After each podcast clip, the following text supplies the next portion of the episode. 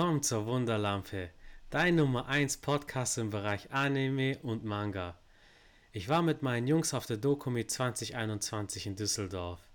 Die Dokumi ist einer der größten, wenn nicht sogar die größte Japan- und Anime-Messe in Deutschland mit unzähligen CosplayerInnen, vielen interessanten Ständen und unterhaltsamen Bühnenshows. Sie ist auch die einzig große Messe, die trotz des großen C letztes Jahr und dieses Jahr über ein Wochenende hinweg stattgefunden hat. Ich war mit vier Jungs dort und diesmal habe ich Fabi zu Gast, der auch mit dabei war. Hallo Fabi. Hi Wunderlampe.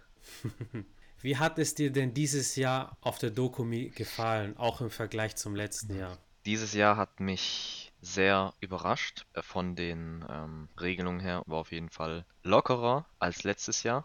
Also du meintest, dass zum Beispiel letztes Jahr die Stimmung ein bisschen besser war, dass es sich dieses Mal ein bisschen gedrückter angefühlt hat.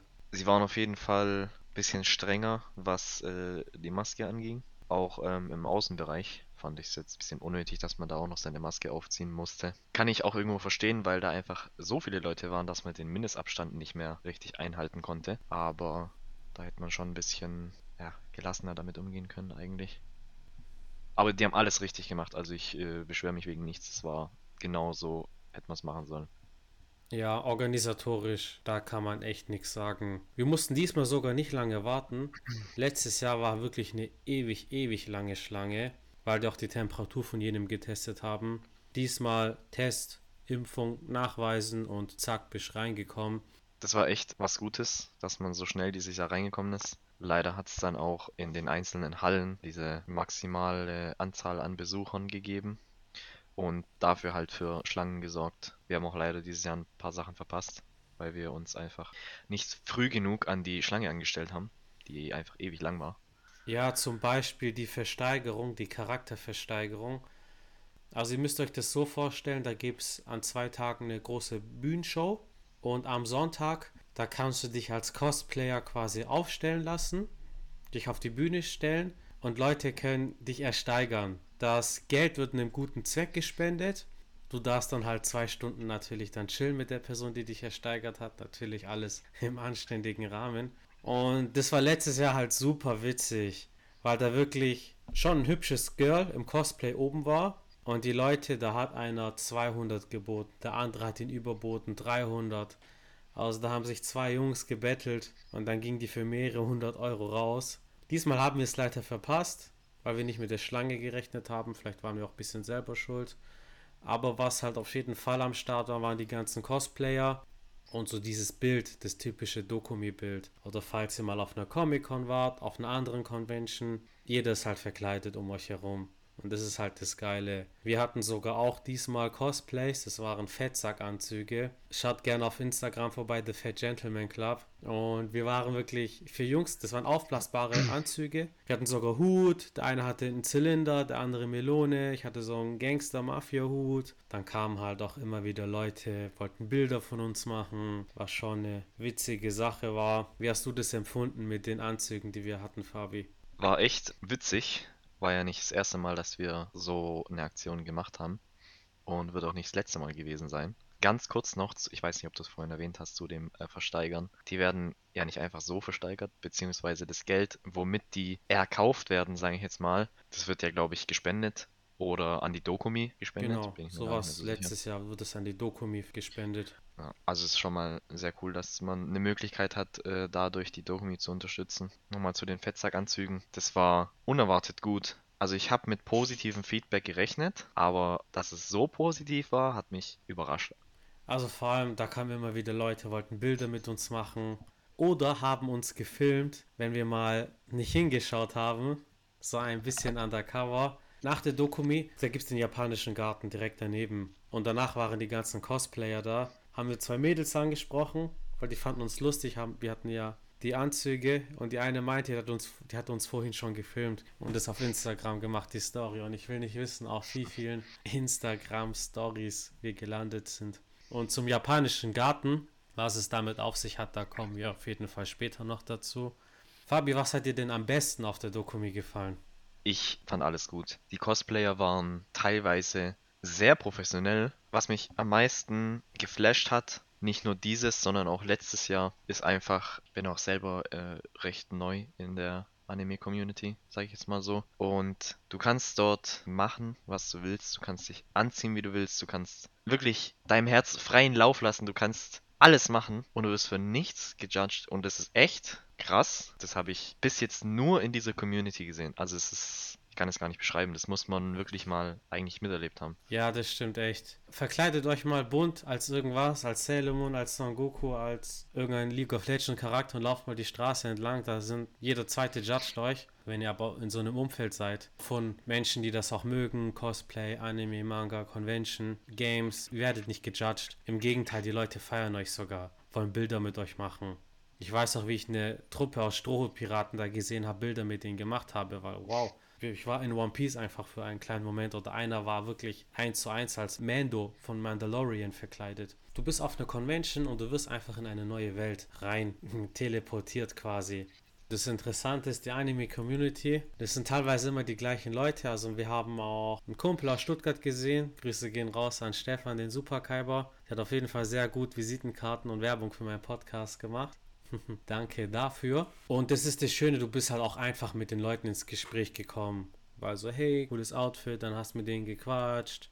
Man hat natürlich ähnliche Interessen durch Anime und Manga. Wenn man möchte, kann man auch Freundschaften dort knüpfen oder gute Bekanntschaften. Und ich empfehle euch auch, geht mit ein paar Freunden dahin, ein paar Freundinnen. Dann habt ihr auch wirklich viel Spaß. Wir haben es auch so gemacht. Die Dokumi geht ja zwei Tage, Samstag, Sonntag. Wir sind Freitag schon nach Düsseldorf gefahren, von Stuttgart nach Düsseldorf und bis Montag geblieben. Viele fahren auch mit dem Zug hin am Samstag oder so, aber dann habt ihr Stress. Fahrt einen Tag früher, bleibt einen Tag länger, dann könnt ihr auch wirklich noch gut dort entspannen. Und abends direkt an der Messe ist wie gesagt der japanische Garten und abends kannst du dann da hingehen und da sind die ganzen Cosplayer. Wie hat das auf dich gewirkt im japanischen Garten? Erzähl mal. War krass, so viele Leute nochmal zu sehen. Es war ja irgendwie wie eine zweite Convention einfach außerhalb vom Messebereich. Das ist auch ein bisschen was anderes. Draußen ist einfach besser, die Leute kennenzulernen. Du hast auch draußen keine Stände und sowas, äh, keine Ablenkung. Und ja, wird auch viel Musik gehört. Wir hatten auch selber eine Musikbox dabei, mit der wir ein bisschen Stimmung gemacht haben. Und es hat einfach Spaß gemacht. Du musstest nicht viel machen, du saßt einfach da und ich weiß nicht, es hat Spaß gemacht, die ganzen Cosplayer so zu sehen. Ja, vor allem, das hatte so eine ungezogene Atmosphäre. Das war an Tag 2. Wir sind da erstmal ohne Feldzackanzüge hin zum japanischen Garten. Aber dann sehen wir die ganze Atmosphäre. Da waren Cosplays von Anime, Manga, Games, Lolita-Cosplay, was es da alles gibt. Und das war halt so eine coole Atmosphäre. Dann dachten wir, komm, wir gehen schnell ins Hotel und holen die Anzüge. Dann sind wir mit Anzügen hin. Hat eine große Musikbox am Start, sponsert bei Fabi, so eine fette JBL. Wirklich ein Tower haben erstmal Stimmung gemacht, Anime-Intros laufen lassen, K-Pop laufen lassen. Direkt haben wir Leute kennengelernt. Dann haben wir Bilder gemacht mit wirklich Leuten, die als T-Rex und halb Jurassic Park verkleidet waren. Und das ist das Schöne und interessant. Da waren noch Cosplayer und die hatten Fotografen am Start. Da ist dann der japanische Garten natürlich eine schöne Kulisse. Welches Cosplay, Fabi, wo du gesehen hast, war, wo du sagst, okay, das ist jetzt, das hat mich echt beeindruckt, das fand ich jetzt echt am krassesten da?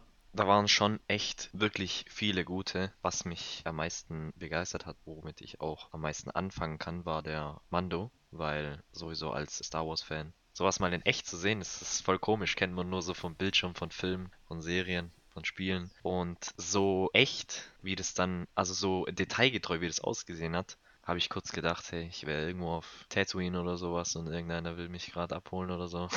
Das ist halt genau das Geile bei so einer Convention.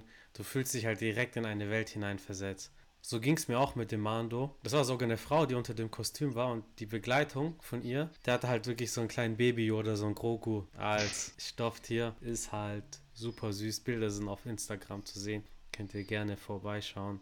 Ich weiß noch, da gab es auch einen Podcast-Stand von verschiedenen Podcasts. Meiner war leider nicht vertreten, noch nicht. Und der Mann am Stand, der war wie Red Hood verkleidet. Red Hood, das war ein ehemaliger Robin von Batman. Der ist im Comic gestorben, wurde aber wiederbelebt und ist dann als Red Hood zurückgekehrt. Also wirklich ein anderes Kostüm. Eine rote Maske. Sieht ein bisschen aus wie der Nightmare Batman. Sah halt wirklich krass aus. Und dann hat er erzählt, wie er es gemacht hat. Er hat da Vorlagen geholt, moduliert, zusammengeschnitten, selber gefärbt, also wirklich alles selber gemacht. Und Cosplayer, die, die legen da so viel Arbeit und Herzblut in die Sache, das ist dann schön anzuschauen. Wir haben vorhin den japanischen Garten erwähnt. Wo kann man sich denn noch nach der Dokumi in Düsseldorf aufhalten? Was wir sehr oft gemacht haben oder sehr oft vorhatten, war das Takumi-Restaurant, das beste deutsche Rahmenrestaurant, was es, glaube ich, nur in Düsseldorf gibt. Hm, Da gibt es tatsächlich noch eins in München, aber bei dem war ich nicht. Aber das in Düsseldorf ist so das populäre. Ja, das Original. Das ist echt sehr gut. Leider ist die Schlange davor grauenhaft. Also man muss wirklich äh, teilweise ein bis zwei Stunden stehen, wenn man nicht vor Eröffnung schon dasteht. Aber Takumi war auf jeden Fall immer Nummer eins. Das war das erste, was man erwähnt hat. Dann sehr schön ist auch die Düsseldorfer Altstadt. Viele Bars, viele Clubs, schöne Gegend. Auch hinten an den Rheintreppen, glaube ich, hießen die. Kann man gut entspannen. Und auch viele Leute kennen ja, die sind echt offen dort in Düsseldorf.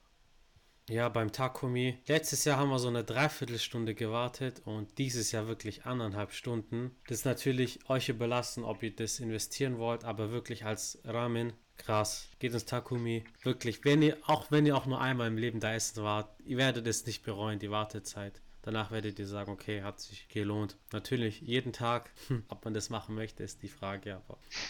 Was ich auch schön fand, wir sind morgens zur japanischen Bäckerei gegangen auch an der Immermannstraße oder dort in der Nähe. Also quasi diese japanische Meile in Düsseldorf mit japanischen Geschäften, Restaurants. Vor dem japanischen Bäcker war auch eine Schlange, die ging aber relativ schnell und dann habt ihr halt wirklich japanisches Frühstück oder was die Leute in Japan beim Bäcker kaufen. Das ist schon so eine kleine Erlebnisreise und wie Fabi, wie du schon gesagt hast, dann in der Düsseldorf Altstadt.